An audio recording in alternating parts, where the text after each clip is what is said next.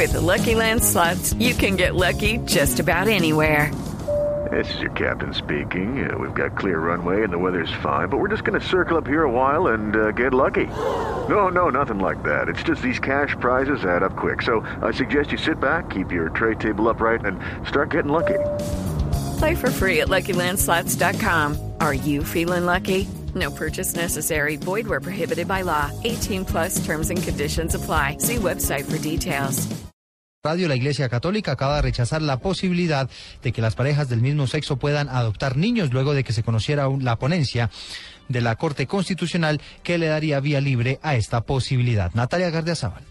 En diálogo con Blue Radio, el presidente de la Conferencia Episcopal, Monseñor Luis Augusto Castro, manifestó que no está de acuerdo con que las parejas del mismo sexo adopten a un menor ajeno. Sin embargo, señaló que si es hijo de alguno de los dos miembros de la pareja homosexual, sí podría ser adoptado por el otro. Creo que está muy bien que una persona pues ayude por su pareja, su compañera a educar a su hijo y a quererlo. Está muy bien. Lo que no me parece bien es que la adopción de niños ajenos totalmente a la pareja. Es decir, yo creo que no hay que dejarse llevar por eso de que el pez grande se come al chico y que por favorecer a los grandes pues podamos perjudicar a los más pequeños. Monseñor Castro aseguró que se deben salvaguardar los derechos de los niños y que entre estos está el derecho a tener un padre y una madre.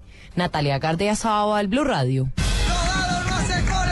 Blue Radio está en las calles de Venezuela. La oligarquía nos tendió una emboscada. Escuche la evolución de la crisis política y económica del vecino país con nuestros enviados especiales. Blue Radio y BlueRadio.com. La nueva alternativa. 11 de la mañana, cuatro minutos. De inmediato nos vamos para Caracas porque acaba de llegar el presidente venezolano Nicolás Maduro al aeropuerto de Maiquetía en Caracas, luego de la gira que adelantó por varios países petroleros y cuando su país está viviendo una grave crisis, crisis humanitaria. Allí se encuentra la enviada especial Lexi Garay. Muy buenos días para usted.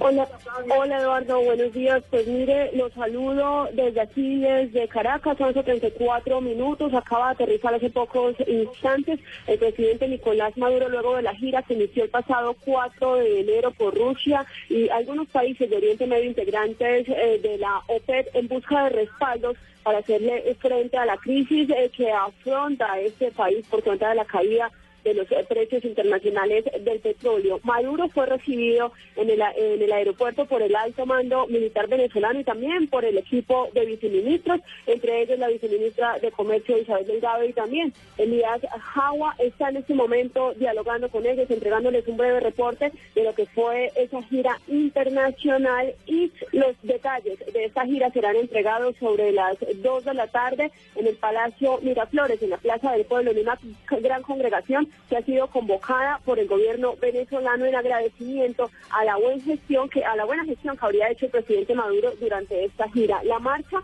iniciará desde aquí, desde el aeropuerto de Maiquetía. Cientos de oficialistas están concentrados con camisetas rojas esperando la salida del presidente Maduro. Marcharán por un recorrido de cerca de dos horas hasta eh, Miraflores, la sede del gobierno venezolano, y allí el presidente Maduro le entregará al pueblo un, en detalle el balance de lo que fue esta gira y por supuesto los resultados, sobre todo económicos, que representan para este país. A esta hora se inician los honores militares al presidente Maduro y nosotros les, entregaremos, más detalles sobre esta gira a las 12 del mediodía. Desde Caracas, Lexi Garay Álvarez, Plural.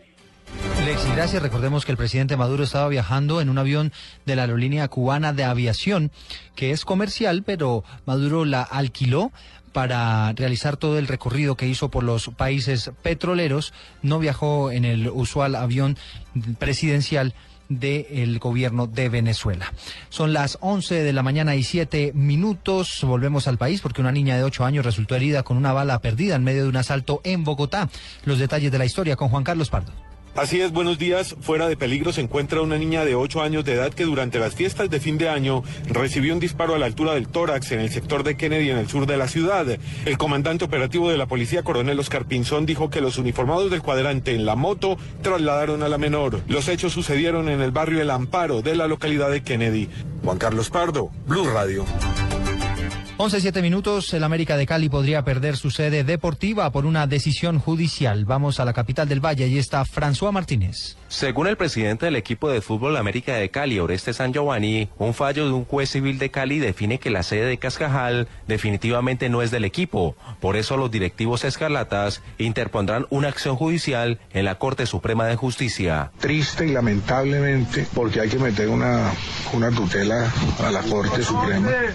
Ha habido, ha habido unos, unos errores jurídicos y unas apreciaciones jurídicas muy, muy particulares en la, en la justicia regional respecto del tema de Cascajal. Y hay que lucharlo hasta lo último, porque si no la sede de Cascajal, pues sencillamente se pierde. Cabe recordar que en años anteriores las dos sedes deportivas de la América, La Troja y Cascajal, pasaron temporalmente a manos de la Dirección Nacional de Estupefacientes por comprobarse que estaban vinculados con el cartel de Cali. No obstante, el órgano de control la entregó al equipo rojo en comodato para que mantuviera su funcionamiento. Desde Cali, François Martínez, Blue Radio.